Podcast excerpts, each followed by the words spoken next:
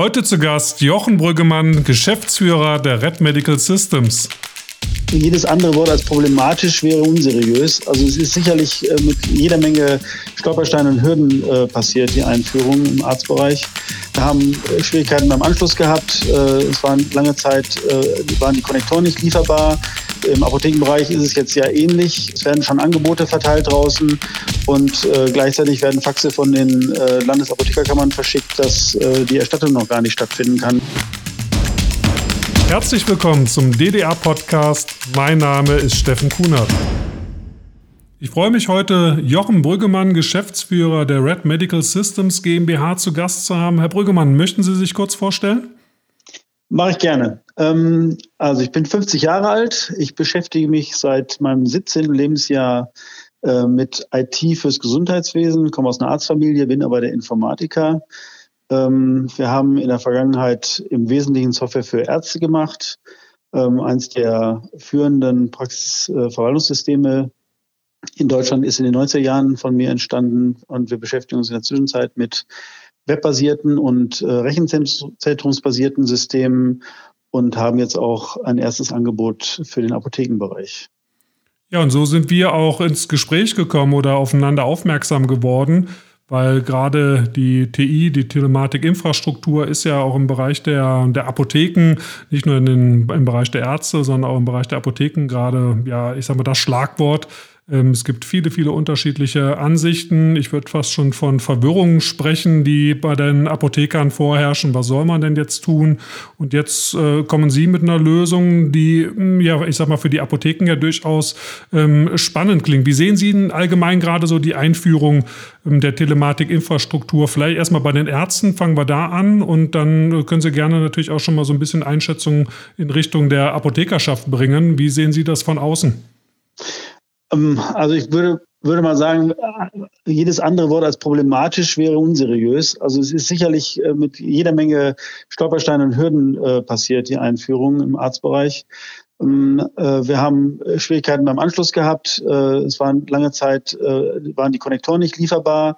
Ähm, und im Apothekenbereich ist es jetzt ja ähnlich. Es werden schon Angebote verteilt draußen und äh, gleichzeitig werden Faxe von den äh, Landesapothekerkammern verschickt, dass äh, die Erstattung noch gar nicht stattfinden kann, weil äh, der sogenannte IS-Connector noch gar nicht da ist. Also es ist schwierig ähm, und äh, die Apotheker sind ohne Zweifel zu Recht verwirrt. Und äh, ja, also äh, man muss viel Aufklärungsarbeit im Moment leisten, um, äh, um äh, wirklich zu einem vernünftigen, zu einer vernünftigen Informationslage zu kommen. Ja, vielleicht fangen wir da auch gerade nochmal an, weil ich natürlich nicht weiß, äh, inwiefern die Hörer überhaupt ja informiert sind, was zu tun ist. Möchten Sie vielleicht in zwei, drei Sätzen ähm, mal zusammenfassen, was braucht die Apotheke aktuell, um dann zum Stichtag, wann ist der Stichtag genau? Im September oder? Äh, genau, 30.09. ist der Stichtag. Also zu, bis zu dem Zeitpunkt sollen alle Apotheken an die TI angeschlossen sein. Ja. Ähm, was braucht man, um angeschlossen zu sein? Man, man äh, muss mit seiner Apotheke ähm, mit der Telematikinfrastruktur verbunden sein. Ähm, dazu wird ein sogenannter Connector benötigt und man braucht mindestens ein Karten, sogenanntes Kartenterminal, was ein Lesegerät ist, mit dem die EGKs äh, eingelesen werden können und äh, über das auch der Heilberufsausweis und die sogenannte ähm, SMCB, das ist äh, im Arztbereich der Praxisausweis, in der Apothekenbereich dann der Apothekenausweis. Ähm, die Apotheke, Schrägstrich den Apotheker, die Apothekerin berechtigt, mit der, sich mit der Telematikinfrastruktur zu verbinden. Da sind wir ja eigentlich dann schon wieder beim, beim übernächsten Punkt. Äh, den, den Ausweis gibt es ja so in der Form äh, für die Apotheken äh, noch gar nicht. Also zumindest ist noch nicht ganz klar, wie der ausgeliefert wird und wo er beantragt wird. Zumindest war das so mein mein letzter Standpunkt, ähm, dass das da auch schon anfängt zu haken. Ähm, deshalb ist dieser Zeitablauf natürlich auch extrem kompliziert oder äh, wie schätzen Sie das ein? Also ähm, tatsächlich ist alles im Moment vom zeitlichen Ablauf her noch total unklar. Ähm, solange die Landesapothekerkammern kein grünes Licht gegeben haben, ähm, dass zumindest mal die Hardware, die draußen verfügbar ist, äh, die Voraussetzungen dafür äh, darstellt, dass man die Erstattung bekommt, würde ich als Apotheker im Moment erstmal nichts machen. Man kann natürlich schon Bestellungen aussprechen, aber in, in keinem Fall äh, würde ich irgendjemandem Geld überweisen, denn äh, dann droht die Gefahr, dass man nachher äh, seine Investition nicht wieder zurückkriegt, weil man vielleicht in das Falsche investiert hat. Ja, wie ist das bei den, bei den Ärzten gewesen? Sie sprachen da auch von durchaus ein bisschen chaotischen Zuständen, dass teilweise Konnektoren nicht lieferfähig waren. Ähm, wie sieht es da aktuell aus? Sind mittlerweile, ähm, ja, ich sag mal, große Prozentzahlen von, von Ärzten jetzt mittlerweile an die TI angeschlossen oder hapert es da immer noch? Also Zahlen differieren sehr weit. Ähm, also die niedrigsten Zahlen, was die Inflation angeht, äh, liegen, glaube ich, bei zwischen 50 und 60 Prozent. Wir haben doch eine relativ große Zahl von Verweigerern noch. Ähm, das sind Ärzte, die möglicherweise gar nicht ganz so unrecht auch sagen, so ein Connector kommt mir nicht in die Praxis. Ähm, äh, auch bei denen sind wir mit unserer äh, Lösung, bei der der Connector im Rechenzentrum steht, aber wir werden ja nachher noch im Detail darüber sprechen, ja. ähm, äh, jetzt diejenigen, die so ein bisschen als weißer Ritter auftreten und vielleicht eine Lösung für dieses Dilemma äh, bieten können. Ähm, in der Zwischenzeit sind, ist alles lieferbar. Wir haben ja jetzt seit äh, Ende Dezember allerdings im Bereich der SMCBs, also der Praxisausweise, einen Lieferstopp, weil es ein paar Enthüllungen gegeben hat ähm, äh, seitens des Chaos Computer Clubs, dass es Schwierigkeiten in dem Lieferprozess gegeben hat, Adressen nicht korrekt überprüft worden sind und äh, unautorisierte Personen sich einfach solche Karten bestellen können. Und äh, das muss jetzt erstmal aufgearbeitet werden von der Thematik. Da, da sprechen Sie die Enthüllungen vom, vom 27. Dezember an, ne? die aufgetreten sind oder veröffentlicht worden sind. Ich habe so das Gefühl, äh, wenn wir da einfach mal einhaken, was Sie es gerade erwähnten, so für mich als, als Außenstehender, ähm, weil ich so in den Medien lese, ja, gut, dass da was äh, enthüllt worden ist, aber eigentlich gar nicht dramatisch. Wie, wie, wie schätzen Sie das ein? Ähm, wird das eventuell gerade auch ein bisschen weicher gewaschen, äh, als es dann tatsächlich ist? Also ich habe die Enthüllung schon sehr ernst genommen und ähm, ich kann die Meinung äh, diverser Parteien, die natürlich auch ein bisschen den politischen Interessen geschuldet sind, nicht in allen Fällen teilen, dass das äh, kein größeres Problem darstellt. Äh, man muss wissen, dass äh, die Telematikinfrastruktur so organisiert ist, dass äh, die Schlüssel und die Verschlüsselung sich innerhalb der Telematikinfrastruktur abspielt. Ähm, da wird die Sicherheit dadurch gewährleistet, dass äh, die Schlüssel von zwei äh, sogenannten Schlüsselgenerierungsdiensten, die voneinander vollkommen unabhängig sind, also sowohl räumlich als auch äh, personell und auch organisatorisch. Und ähm, dass äh, der Zugriff auf diese Schlüsselgenerierungsdienste nur dann möglich ist, wenn man sich als die Person, der man, die man ausgibt zu sein, auch identifizieren kann. Die Identifikation passiert über die jeweilige Karte, also bei den Patienten über die EGK, bei den Institutionen, also Praxen und Apotheken über die SMCB und äh, bei, den, äh, bei den Leistungserbringern, also Apothekern oder Ärzten eben über den Heilberufsausweis. Und da muss natürlich sichergestellt sein, dass so eine Karte äh, auch nur bei der Person landet, mhm. Zu der sie auch gehört. Und das ist wohl nicht in allen Fällen passiert. Das heißt, es sind keine, in dem Sinne keine Sicherheitslücken, wie man das bei Software-Hackern sieht, die das Problem darstellen, sondern gerade bei der TI ist es eher die, die Hardware, äh, die auch nicht in fremde Hände gelangen sollte. Deshalb ist ja auch das Prozedere der Auslieferung, wenn ich das so äh, mitverfolge, ähm, ja mit, mit Hochsicherheit äh, in der Regel verbunden und mit äh, extremen Regularien. Also sehen Sie eher das Problem, dass hier jemand an die Hardware kommt und dadurch dann entsprechend auch die, die Sicherheit nicht mehr unbedingt gewährleistet ist. Exakt. Also das eigentliche Sicherheitsproblem, was hier aufgedeckt worden ist, ist erstmal kein informatisches. Das ist tatsächlich am Ende gar nicht untersucht worden mehr, weil wenn Sie sozusagen in ein Haus einbrechen wollen und feststellen, dass die Haustür schon gar nicht da ist, dann, äh, dann machen Sie sich keine große Mühe mehr zu überprüfen, ob die Fenster alle verschlossen sind. Mhm. Ähm, und genau so scheint es hier gewesen zu sein. Und jetzt wird halt mit Hochdruck daran gearbeitet, dass die Karten ausliefernden Stellen dieses Loch stopfen und äh, Lieferprozesse bereitstellen, die tatsächlich dafür sorgen, dass eine Karte nur noch bei der wirklich berechtigten Person landet. Ja, okay, das ist verständlich. Klar, als, als Außenstehender und als jemand, der nicht so im Thema ist, denkt man, gut, da ist ein bisschen Hardware irgendwie in falsche Hände gekommen. Aber jetzt macht es natürlich Sinn, ähm, weil die Hardware am Ende des Tages halt der, der, der Schlüssel zu allem ist. Ne? Also das äh, klingt dann schon wieder ein bisschen anders, ja. Exakt. Ja. Genau so ist es. Okay. Äh, Sie sprachen bei den Ärzten davon, etwa 50, 60 Prozent, egal jetzt welche Zahl wirklich am Ende des Tages stimmt. Bei den Ärzten ist es aber doch so, dass ähm, entsprechend Strafen auch, wenn man sich nicht an die TI anschließt, ausgesprochen ähm, wurden, was bei den Apotheken jetzt nicht der Fall ist. Trotz alledem aber riskiert die Ärzteschaft das. Ähm, haben Sie das Gefühl, dass die Ärzte am Ende diese Technik gar nicht wollen? Oder wie sehen Sie allgemein auch die, die, die Praxisrelevanz am Ende ähm, dann an? Also, dass wir uns anschließen, ist ja das eine. Oder äh, ja, Sie, Sie, haben schon, Sie haben schon was, was Sie, was Sie gerne entgegenbringen möchten. Gerne. Ja, also es ist so, ähm, zunächst mal ist die Informationspolitik gerade am Anfang ähm, wirklich in hohem Maß problematisch gewesen. Ähm, die hat viele Ärzte einfach nicht überzeugt. Ähm, die angesprochenen Strafen werden ja jetzt gerade das erste Mal überhaupt exekutiert. Also ähm, bisher hat noch kein Arzt tatsächlich gespürt, dass ihm Honorar abgezogen wird. Das passiert jetzt gerade zum ersten Mal. Ähm, die Strafen sind auch nochmal erhöht worden von 1 auf 2,5 Prozent des, des Umsatzes, ähm, sodass wir schon davon ausgehen, dass jetzt äh, ein, ein Großteil der bisherigen Verweigerer ähm, sich anschließen wird. Und ähm, viele haben auch die hohen Kosten gescheut, die auch im Arztbereich tatsächlich die ähm, Erstattungen ähm, äh, deutlich übertroffen haben. Und äh, ja, wir hoffen natürlich jetzt als Red Medical, dass wir von den Nachzüglern, wenn man sie so bezeichnen möchte, ähm, einen Gutteil abschöpfen können. Ja, da sind wir jetzt eigentlich bei dem, wie Sie es anbieten. Das heißt, Sie haben klassisch erklärt, äh, kommt der Connector in die Arztpraxis, in die Apotheke, in den äh, Serverschrank oder wo auch immer unter.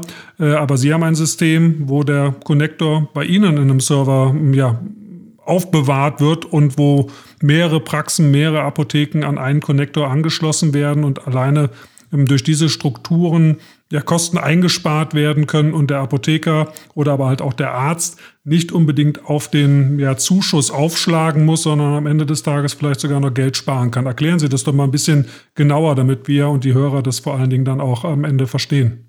Gerne.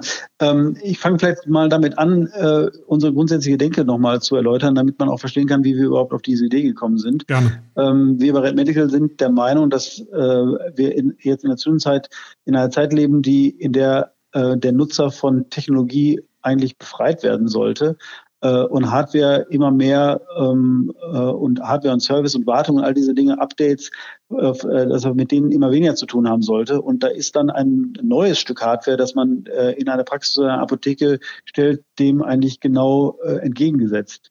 Und ähm, wir sind dann hingegangen und haben gesagt, naja, der Konnektor, der verbindet jetzt die Apotheke mit dem äh, mit dem der, der Telematikinfrastruktur, aber muss der zwingend in der Apotheke stehen? Der könnte ja auch in unserem Rechenzentrum stehen und wir verbinden die Apotheke auf eine viel einfachere und sicherere Weise dann äh, mit unserem Rechenzentrum, dem Konnektor und damit dann der TI.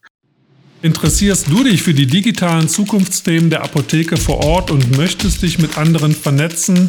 Dann komm unbedingt am 1.4. ins Rheinenergiestadion Köln zur Social Pharmacy, präsentiert von die digitale Apotheke und dem Wort- und Bildverlag. Das Schlagwort, unter dem die diesjährige Veranstaltung steht, ist Plattformökonomie. Mit dem Netzökonom Dr. Holger Schmidt haben wir einen hervorragenden Speaker gewinnen können. Darüber hinaus reden wir aber auch über Facebook und Online-Marketing mit Deutschlands wohl bekanntester Expertin Katrin Hill. Der ganze Tag ist voll mit interessanten Themenslots und tollen Speakern und in den Pausen präsentieren die Partner der digitalen Apotheke ihre Leistungen. Ihr könnt miteinander netzwerken, euch austauschen, also ein hochspannender Tag. Und wer diesen Podcast bis zum Ende hört, auf den wartet auch noch eine kleine Überraschung. Ich hoffe, wir sehen uns in Köln. Und das haben wir getan. Ähm wir haben uns als VPN-Zugangsdienstanbieter dann auch bei der Gematik zertifizieren lassen. Also wir haben äh, die entsprechenden Zertifikate dort auch bekommen.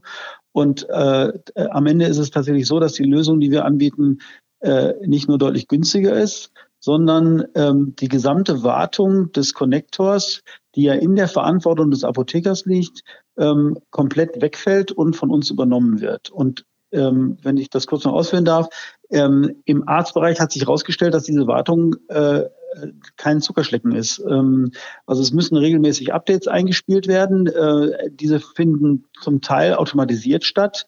Jetzt gibt es Praxen, die aus Prinzip äh, jeden Abend bei sich den Strom abdrehen. Ähm, und dann ist der Connector auch nicht mit der TI verbunden, kann nicht aktualisiert werden. Und äh, am nächsten Morgen startet die, startet die Praxis und der Connector fängt erstmal an, fleißig Updates runterzuladen und legt die halbe Praxis lahm. Äh, das sind keine Einzelfälle. Und ähm, äh, wir haben also auch äh, durchaus in der Zwischenzeit Kunden, die sagen, ich will mit dem ganzen Zeug nichts mehr zu tun haben, nehmt mir das ab. Ähm, äh, ich habe zwar schon mir jetzt einen Connector hier für die Praxis gekauft, aber auf lange Sicht rechnet sich das trotzdem, mhm. wenn ich das Ding halt auslager. Ja.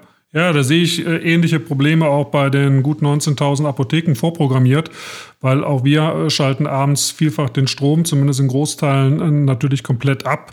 Und wenn so ein Connector dann, kann ich mir vorstellen, mal eben rausfliegt, sich nicht updatet. Ähnliche sehen wir ja auch bei entsprechenden Sicherheitsupdates in, anderen Bereichen, dass die nicht sauber durchlaufen, dass es auch eher nervt und man möchte halt morgens nicht noch sich darum kümmern, funktioniert der Connector, sondern man ist eh früh da und möchte dann am liebsten auch direkt mit den Kunden loslegen. Also da nervt es uns ja schon, wenn irgendwie ein, ein Kassensystem nicht anspringt oder unser Automatisierungs-, unser automatisches Warenlager nicht anspringt. Also noch so ein technisches Teil, und da bin ich voll dabei, braucht eigentlich meiner Meinung nach nicht unbedingt jemand in der, in der Apotheke, gerade wenn es dann auch noch wartungsintensiv ist und man sich äh, darum kümmern muss. Das ist alles äh, verständlich und von der alleine von der Logistik her würde ich ja sagen, ist es ausgelagert auch für den für den Anbieter ja deutlich einfacher, er muss nicht zu 19.000 Apotheken rausfahren, sondern äh, kann es äh, dezentralisiert halt äh, en entsprechend machen. Also es ist dann mit Sicherheit auch von, von Ihrer Seite deutlich praktikabler. Ne? Klar, also ein wesentlicher Teil der Einsparungen findet auch eben über den deutlich geringeren Aufwand, der bei der Installation stattfindet, äh, statt. Ähm, wir haben ja äh, äh, im Arztbereich haben wir es erlebt, äh, da fahren Techniker raus, die müssen dann vor Ort äh, einen halben Tag lang in der Praxis den Connector installieren, teilweise das ganze Netzwerk umstellen mhm. und dabei werden dann auch noch jede Menge Probleme gemacht. Ähm, wer sich ein bisschen damit beschäftigt hat, hat vielleicht mitbekommen, ähm, dass es eine Diskussion über seriellen und parallelen Anschluss des Connectors gibt. Ähm, da gehen dann viele Techniker den bequemen Weg, schließen das äh, System parallel an und äh, umgehen dabei die Firewall, die es in der Praxis schon gibt und, äh, und öffnen damit Tor und Tür für, für externe Angreifer. Und das fällt bei uns alles weg, weil der Connector eben gar nicht in der Praxis-Apotheke steht. Ähm, es gibt eine äh, standardisierte, durch eine Firewall geschützte Verbindung ins Internet und damit auch äh, äh, in unser Rechenzentrum. Und die ganzen Anschlussprobleme, die es draußen gegeben hat, die sind bei uns äh, systemarchitektonisch von vornherein ausgeschlossen. Ja, es, es kursieren ja bei uns im Apothekennetzwerk, auch gerade in der digitalen Apotheke, in der Facebook-Gruppe so, ja, ich sag mal Szenarien, dass teilweise die Apotheken Tag ähm, tatsächlich auch äh, ja, mehr oder weniger zumachen müssen, weil die Systeme runtergefahren werden müssen für den Konnektoranschluss. Das sind natürlich für alle Horrorszenarien und klar ist uns auch, es kann nicht jede Apotheke an einem Sonntag angeschlossen werden. Ähm, das sind momentan vielleicht auch so, so Gründe natürlich, warum der eine oder andere sich entscheidet, frühzeitig lieber einen äh, Vertrag zu unterschreiben, um äh, selbst Herr der Terminlage zu sein. Äh, aber wenn ich das richtig raushöre, äh, erstens, äh, Sie haben Ärzte schon angeschlossen. Das heißt, ihr System ist tatsächlich auch schon, schon live und sie zeigen äh, live schon, dass es geht und dass es funktioniert. Also es ist nicht einfach nur eine, eine Blaupause, wo sie vermuten, es funktioniert. Äh, und sie haben diese ganzen Problematiken äh, mit, dem, mit dem Anschluss nicht. Können Sie das nochmal eben kurz, habe ich das richtig verstanden? Sehr gerne. Also ähm, natürlich haben wir alle Anwender unserer eigenen Arztsoftware angeschlossen, aber wir haben darüber hinaus auch jede Menge Anwender anderer Systeme angeschlossen, äh, nicht nur Arztsysteme unserer Wettbewerber, sogar auch Zahnarztsysteme. Also Anwender von Fremdsystemen sind äh, über uns mit der TI verbunden und da die ganzen Schnittstellen, die dort verwendet werden, ja von der Gematik äh, zertifiziert vorgegeben sind, funktioniert dann unser Anschluss auch mit jedem anderen System. Also wir, das haben wir gemacht ähm, in, in zahlreichen Fällen und wir machen das remote. Ähm, in der Apotheke ist die Situation in der Regel fast noch besser als im Arztbereich, weil die Apotheken, mit denen wir bisher gesprochen haben, und es ist auch inzwischen schon eine ganze Reihe, äh, die verfügen eigentlich alle über eine Firewall, weil ähm, äh, die Apotheken äh, im Schnitt äh, äh, zu einem viel höheren Prozentsatz mit Internet verbunden sind. Sie müssen ja ähm, mit ihrem Apothekenrechenzentrum kommunizieren, sie brauchen die, die äh, Arzneimitteldatenbank-Updates und so weiter. Und ähm, diese Hardware kann man auch in der Regel weiterverwenden. Das heißt, wir können, ohne dass wir in das Netzwerk eingreifen können, einfach ähm, die, die Apotheke remote mit der TI verbinden. Kartenterminal muss natürlich angeschlossen werden, aber das ist tatsächlich Plug and Play. Ähm, die entsprechenden Karten, Halbruchsausweis und SMCW müssen gesteckt werden und dann war es das eigentlich schon. Also das klingt genau. eigentlich so simpel, wie man sich heutzutage das eigentlich vorstellt, wenn man irgendwie eine neue Elektronik installieren möchte. Äh, dass man da nicht einen Tag äh, Arbeitsleistung äh, für erbringen muss, sondern eher Plug and Play und klar ist im Hintergrund noch ein bisschen was zu tun, was man so nicht mitbekommt, aber so wünscht man sich das ja am Ende. Aber wenn ich das alles so raushöre, würde ich sagen, Sie sind wahrscheinlich in der Branche jetzt auch nicht unbedingt die beliebteste Person, wenn es ums Thema äh, TI geht? Oder darf, ich, darf, ich, darf ich diese Frage so offen stellen? Na, naja, also die Gematik findet uns gut, weil ähm, die Gematik natürlich äh, daran interessiert ist, möglichst viele Apotheken und auch also Arztpraxen und Apotheken äh, an die TI anzuschließen. Und je einfacher das äh, äh, ihren zukünftigen Nutzern gemacht wird, umso besser. Ähm, bei unseren Wettbewerbern sind wir nicht so gut gelitten, klar, weil ähm, äh, der TI-Anschluss der bestehenden Anwender ist natürlich äh, eine Cash-Cow, die man melden kann. Äh, und wenn wir jetzt äh, mit einer Lösung kommen, die deutlich einfacher und günstiger ist, äh, kostet das natürlich den Wettbewerb Umsatz. Und deswegen äh, finden uns unsere Wettbewerber nicht so gut. Aber also so ist das Geschäft, ja. Also und wir versuchen ähm, nicht dadurch zu überzeugen, dass wir Angst machen oder Versprechungen machen oder äh, Verträge zum Beispiel äh, äh, versuchen unterzujubeln, die über fünf oder sechs Jahre laufen, was ich auch schon gesehen habe, sondern wir überzeugen allein durch Leistung und Preis und äh, glauben dadurch überzeugen zu können. Glauben Sie vielleicht so als abschließende Frage zur TI, damit wir gleich noch zu einem anderen spannenden Thema kommen. Glauben Sie, in fünf bis sechs Jahren ist das noch die Technik, auf die wir setzen? Kann man da Vorhersagen machen? Also das ist eine sehr schwierige Frage. Ähm, wenn ich mich entscheiden müsste äh, und für eins oder das andere, dann würde ich sagen, wahrscheinlich nicht. Ähm, und selbst da habe ich dann im Moment kein schlechtes Gewissen, einer Apotheke diese Lösungen, die wir jetzt anbieten, zu verkaufen. Denn äh, zum einen ist es ja so, das sehen Sie dann auch, wenn Sie auf unsere Webseite gehen, äh, dass die Apotheke von dem, äh, von der Erstattung, die sie bekommt, tatsächlich noch Geld überbehält. Ähm, also wir haben dort kein schlechtes Gewissen. Und alle Veränderungen, die am Konnektor oder an der Technik dann nachher noch vorgenommen werden müssen, betreffen unsere Anwender, also die Apotheke oder die Arztpraxis nicht, weil, weil wir das dann im Rechenzentrum vollziehen. Ähm, wir können uns eigentlich entspannt zurücklehnen, genauso wie unsere Anwender abwarten, was kommt und wir wir sind, äh, so wie wir das Ganze aufgebaut haben, auf alles vorbereitet.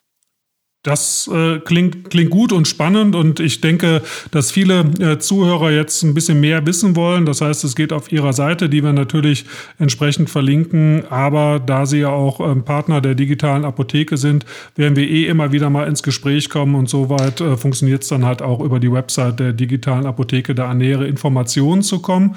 Aber großes, spannendes weiteres Thema ist ja auch das Thema E-Rezept, wo Sie auch ja durchaus involviert sind oder an Lösungen arbeiten. Und zwar an einer Lösung, die auf Blockchain ähm, ja, basiert.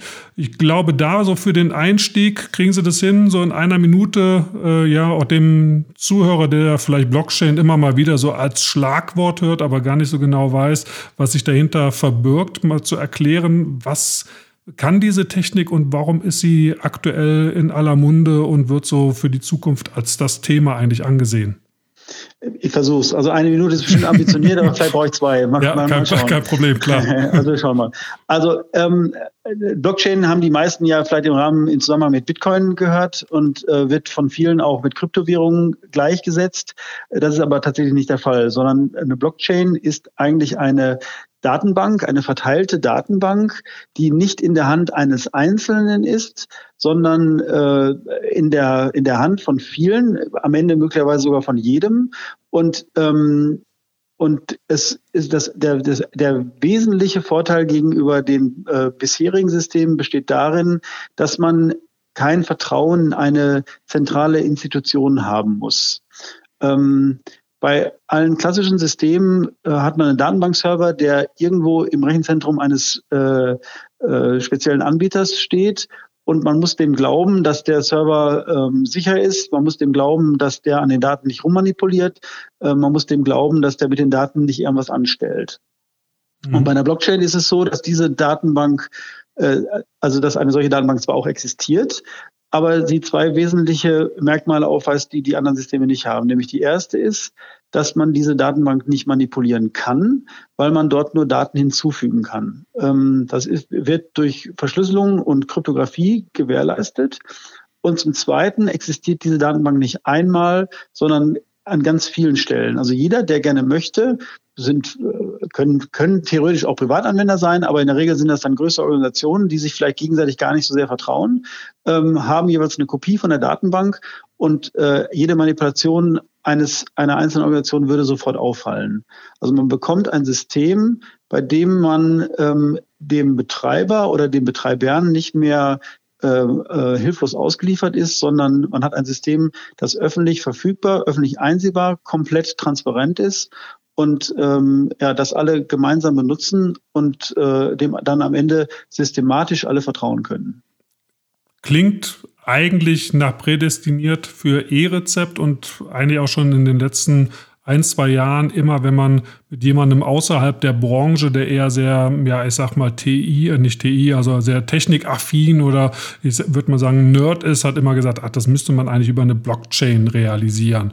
Ähm, bin da jetzt auch in dem Thema nicht so drin, aber ich glaube, das äh, würden Sie wahrscheinlich auch so bestätigen, ähm, dass das äh, durchaus von außen sehr, sehr häufig äh, gesagt wird. Aber warum setzt da tatsächlich niemand so wirklich drauf. Weil so im Vorgespräch ähm, meine ich mich erinnern zu können, hätten Sie gesagt, Sie sind eine der wenigen von mittlerweile über 50 Pilotprojekten, die ähm, auf Blockchain setzen. Ähm, woran liegt das? Ähm, also die Technik ist sehr neu. Ähm, Bitcoin ist jetzt ja neun Jahre alt. Das klingt jetzt zwar schon relativ alt, aber äh, tatsächlich sind neun Jahre in, der, äh, in, äh, in solchen Technologien dann doch nicht so alt. Ähm, und da geht es auch nur um Kryptowährung und äh, die neueren Technologien, Ethereum ist eine neuere Datenbank, äh, ist jetzt, glaube ich, im Moment vier oder fünf Jahre alt. Also es gibt noch nicht wirklich viele Menschen, ähm, die sich mit dem Thema auskennen, so richtig auskennen. Und im Gesundheitswesen dann umso weniger, weil die, die Zahl der äh, Personen, die sich dann damit beschäftigen, wird immer kleiner. Ähm, und ich kann ja genau sagen, warum man jetzt auf die Technik in der Zwischenzeit noch nicht gesetzt hat, kann ich nicht. Wir mhm. haben auch relativ lange gebraucht, bis wir verstanden haben, wie es funktioniert und wie es sich anwenden lässt. Also ich habe ja äh, in dem Vorgespräch gesagt, dass wir uns seit zwei Jahren schon jetzt mit dem Thema beschäftigen. Wir entwickeln jetzt seit ungefähr einem Jahr daran, haben sehr viele Erkenntnisse auch gewinnen müssen und es gibt eben auch nicht viel Erfahrung, auf die man aufbauen kann. Also wenn man heute ein Warenwirtschaftssystem machen würde, dann sind das klassische Datenbanksysteme, also mit der Oberfläche, das kennt man alles. Aber wenn es um Blockchain geht, dann ist es halt wirklich für alle neu. Und ähm, ich habe am Anfang gleich gedacht, und das ist das, was Sie auch gesagt haben, das Gesundheitswesen ist eigentlich prädestiniert, weil wir haben ähm, im Gesundheitswesen es ja mit verschiedensten Sektoren, Institutionen, Interessengruppen, Stakeholdern, sagt man so neudeutsch, äh, zu tun, die sich alle gegenseitig nicht vertrauen. Und ähm, da wird immer ein bisschen drüber gelächelt, aber es ist ja Fakt. Und, ähm, ja, deshalb musste ich auch mal kurz lachen, aber es ist, ist tatsächlich ja so, ja. Mhm. Ist so und ähm, immer dann, wenn man ein System baut, bei dem der Server halt bei einem von diesen Parteien äh, stehen hat, dann gibt es mindestens fünf andere Parteien, die sagen, ja, das ist schön, aber mit dem System werden wir dann nicht arbeiten, wenn derjenige der Herr der Daten ist. Und dieses Problem löst so eine Blockchain eben ähm, ganz systematisch, weil eben nicht mehr eine einzelne Partei Herr der Daten ist, sondern die Daten quasi alle allen gehören. Ähm, man muss dann natürlich sich sehr viel Mühe mit Verschlüsselung und äh, Kryptographie und so weiter tun, aber das sind alles Dinge, die man, die in der Zwischenzeit alle gut im Griff sind und die man gut kennt und weiß, wie man Daten verschlüsseln kann, sodass kein anderer sie lesen kann. Und die Kombination dann von verschlüsselten Daten, aber eben äh, einer öffentlichen Datenbank sorgen am Ende dafür, dass man ein System hat, bei dem man sicher sein kann, dass, um jetzt mal die Brücke zum E-Rezept zu schlagen, so ein Rezept, äh, das ein Arzt ausgestellt hat, am Ende unverändert bei einer Apotheke liegt und dann zum Beispiel äh, nicht von dem Patienten noch äh, in eine zweite oder dritte Apotheke getragen wird und da dann auch noch abgerechnet wird. Das kann man mit so einer Blockchain alles wunderbar abbilden. Ja, jetzt machen Sie das ja nicht nur, weil Sie einen Drang dazu haben, sich äh, in, der, in der Szene in Ungnade zu stürzen, sondern äh, weil Sie, so wie ich das raushöre, davon überzeugt sind, dass Blockchain die Technologie ist, auf die man setzen sollte. Jetzt haben aber ja viele Unternehmen wahrscheinlich schon deutlich länger als zwei Jahre an, an Dingen ähm, gearbeitet äh, und Dinge in die Wege geleitet. Ähm, wie, wie sehen Sie die Chancen, dass sich so eine Technik dann am Ende doch noch durchsetzen kann bei diesen ganzen Pilotprojekten, was ja auch sehr undurchschaubar ist für, für uns in den Apotheken äh, und vielleicht auch zu diesem ganzen TI-Chaos. Das wird ja auch oft durchmischt, TI und E-Rezept oftmals in einem Munde, obwohl es zwei unterschiedliche Dinge sind. Aber wer, wer soll da äh, als Laie noch durchblicken? Aber wie, wie, wie sehen Sie das? Wie stehen die Chancen mit einer Technologie, wo wahrscheinlich jeder äh, Techie, jeder Nerd sagen würde, das ist es, worauf man setzen sollte? Welche Chance hat man damit, Gehör zu finden? Oder sind die Widerstände extrem groß? Ähm, also die Chancen sehe ich natürlich, sonst äh, würden wir jetzt nicht darüber sprechen und wir würden uns mit dem Thema nicht beschäftigen. Ähm, äh, dass es unübersichtlich ist und für den Laien möglicherweise sogar undurchschaubar äh, ist äh, unwidersprochen. Ähm, am Ende glaube ich, dass sich die beste Technologie durchsetzen wird. Und ähm, dass die Würfel im Bereich der TI und auch des E-Rezeptes noch nicht gefallen äh, sind, ist, glaube ich, auch allen klar. Sonst gibt es nicht 50 verschiedene Projekte, an denen gerade gearbeitet wird. Ähm, also ich glaube, dass da noch sehr viel Wasser in den Rhein runterfließen wird, bevor am Ende wirklich eine Entscheidung getroffen wird, auf welche Technologie dort gesetzt wird. Und machen wir uns nichts vor, ähm, bis das bestehende System mit Muster 16 durch ein elektronisches System auch sagen wir, in einem relevanten Prozentsatz abgelöst oder zumindest ersetzt worden ist, da werden, wird noch eine ganze, äh, sehr viel Zeit vergehen, denn äh, da sind noch sehr viele Systeme, die man umstellen muss. Äh, das fängt in der Arztpraxis an, äh, das geht dann in, in, weiter in die Apotheke, Apothekenrechenzentren, äh, Kassenabrechnungszentren und dann die, die Krankenkassen selber. Ähm, und das wird, äh, wird wohl überlegt sein. Und ähm, also es ist so, dass wir mit unserer Lösung nicht nur die Nerds überzeugen, die relativ schnell. Aber ähm, wenn wir den, den, den Ansatz der, der offenen Systemarchitektur, ähm, der Unveränderbarkeit der Daten und dem, dem transparenten Nachvollziehen von Datenflüssen, ohne die Inhalte dabei zu kennen, weil verschlüsselt ist natürlich alles, ähm, darlegen, dann sind auch ähm, äh, größere Verbände oder auch Körperschaften relativ schnell auf unserer Seite. Und äh, wir sind im Moment im Gespräch mit verschiedenen Institutionen und äh, ja, ich glaube, äh, wir haben eine gute Chance, ähm, da ein Wörtchen mitzureden. Das heißt, auch da sind Sie zu allen Gesprächen offen. Das, das finde ich immer äh, hervorragend. Aber Sie haben, glaube ich, ein hervorragendes Schlusswort oder eine hervorragende Schlussfrage eigentlich auch schon in den letzten Satz mit eingebaut. Wie schnell ja, würden Sie einschätzen, setzt sich denn tatsächlich das E-Rezept durch? Klar, wenn wir auf die Apotheke schauen, auf die Apothekerschaft schauen, ist natürlich das E-Rezept immer auch ein ein Drohszenario, natürlich irgendwo auch eine Chance, eine Zukunftschance, aber natürlich auch immer ein bisschen mit, dem, mit der Angst und dem Risiko verbunden, was passiert denn, wenn das Rezept tatsächlich elektronisch ähm, ausgestellt wird und in andere Kanäle vielleicht auch fließen kann. Aber das hatten wir im, im, Vorgespräch, hatten Sie es mir auch schon ja angedeutet. Sie sind da gar nicht so davon überzeugt. Äh, am 30.09. sind wir alle angeschlossen und am 1.10. kommt auf einmal schon ein Batzen an E-Rezepten. Ich glaube, von dem Gedanken muss man sich einfach frei machen. Also äh, ich weiß nicht viel äh, über den zeitlichen Ablauf, aber dass wir am 1.10. kein flächendeckendes E-Rezept haben werden, davon bin ich überzeugt. Also da kann ich jeden der Hörer äh, beruhigen. Das wird nicht passieren. Und selbst wenn es der erste Zehnte 2021 wäre, würde mich das äh, sehr überraschen, wenn ich ehrlich bin. Also äh, alles, was ich bisher kenne an äh, Entscheidungszeiträumen, die stattfinden, an, ähm, an Entwicklungszeiträumen, die stattfinden müssen, an, an Absprachen, deutet aus meiner Sicht eher darauf hin, dass es eine, eine, Entwicklung von zwei bis drei, wenn nicht sogar bis zu fünf Jahren ist. Also ich glaube, man kann sich da entspannen. Ähm, dass die Apotheke vor Ort selber äh, das Thema kritisch beäugt, ist klar. Ähm, äh, das Papierrezept ist im Moment äh, für die Versandapotheken ein wesentliches Hindernis. Klar, man muss das Ding erst mit der Post irgendwo hinschicken. Das würde dann irgendwann wegfallen. Aber also ähm, ich glaube, ähm, da wird diese Entscheidung wird nicht am Ende durchs E-Rezept tatsächlich getroffen werden, sondern ähm, die wird einfach dadurch getroffen werden, wer den besseren Service macht. Und äh, da kann jeder äh, sich selber fragen, ob er glaubt, äh, gegenüber dem Wettbewerb bestehen zu können oder nicht. Aber ähm, Panik, äh, insbesondere was den zeitlichen Ablauf angeht, ist überhaupt nicht angesagt. Das war ein hervorragendes Schlusswort, weil das ist eigentlich auch das, was wir immer wieder in der Gruppe diskutieren. Wir müssen über den Service punkten, wir müssen über die Beratung punkten, wir müssen schauen, dass wir da mit anderen äh, mithalten können im Wettbewerb. Und klar, das E-Rezept kann uns nachher vielleicht aber auch dann ja in, in die Karten spielen, wenn es denn dann kommt. Sie sagten äh, Oktober 21 schon fast eher ein bisschen realistisch. Vielleicht nur abschließend so eine Zahl. Was, was glauben Sie nach Einführung?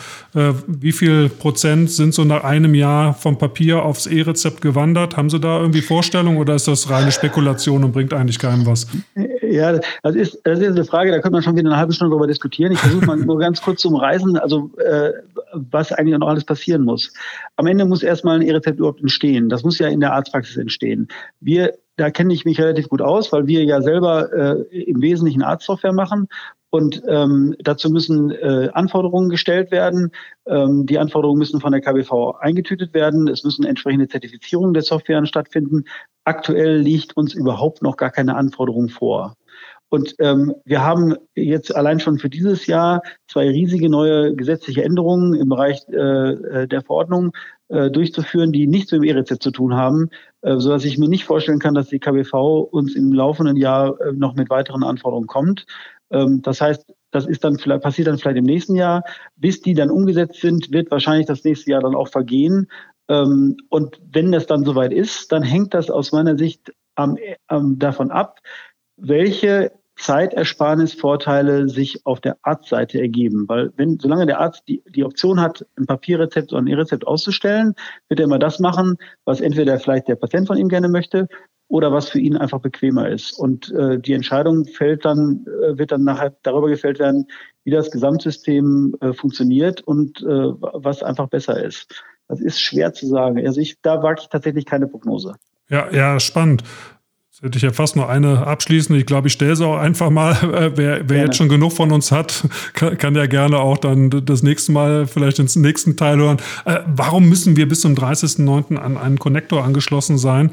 Wenn wir als Fachleute eigentlich alle sicher sind, ach, das dauert, äh, bis da die Technik tatsächlich steht, eh noch lange. Ist es tatsächlich der Medikationsplan, auf den wir zugreifen können, aber ja auch nicht wirklich eingreifen können?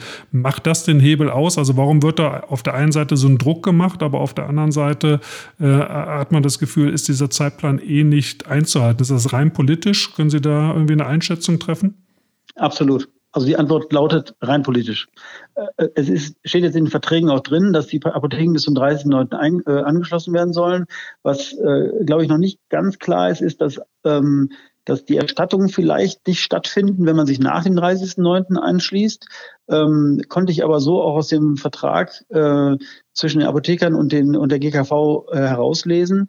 Ähm, es gibt ja keine Strafen, aber es könnte sein, dass vielleicht die Erstattung äh, ähm, verringert wird. Mhm. Aber ähm, einen praktischen operationalen Grund, wo man jetzt sagt, da gibt es ein System, da muss man dran teilnehmen, zwingend, weil sonst irgendwie Umsatz verloren geht oder man den, sonst der Zug ohne einen abfährt, äh, das ist äh, überhaupt nicht der Fall. Also wir haben einen politischen Willen, der, der äh, bei, von Gesundheitsminister Spahn und dem BMG besteht und äh, der wird halt jetzt mit Macht äh, ausgeübt und deswegen kommt der 30.9. zustande. Perfekt. Das war meiner Meinung nach ein hervorragendes Schlusswort. Und ich glaube, wir haben in gut 35 Minuten hier rund um das Thema mal abgefrühstückt. Und wir werden mit Sicherheit die Chance finden, in den nächsten Wochen und Monaten das auch immer mal wieder in den Apotheken neue Infos zur Verfügung zu stellen. Herr Brüggemann, ich danke für das tolle Gespräch.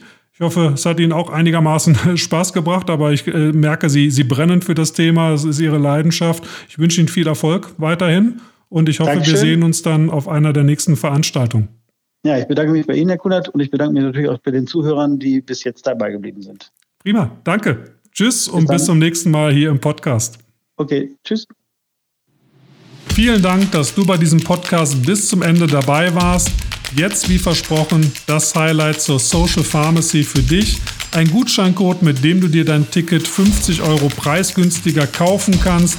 Unter socialpharmacy.de gibst du einfach den Gutscheincode PODCASTDDA, alles kleingeschrieben ein und du erhältst den Einzelticketpreis 50 Euro günstiger. Ich hoffe, wir sehen uns bei der großen Branchenveranstaltung der Social Pharmacy in Köln. Bis dahin.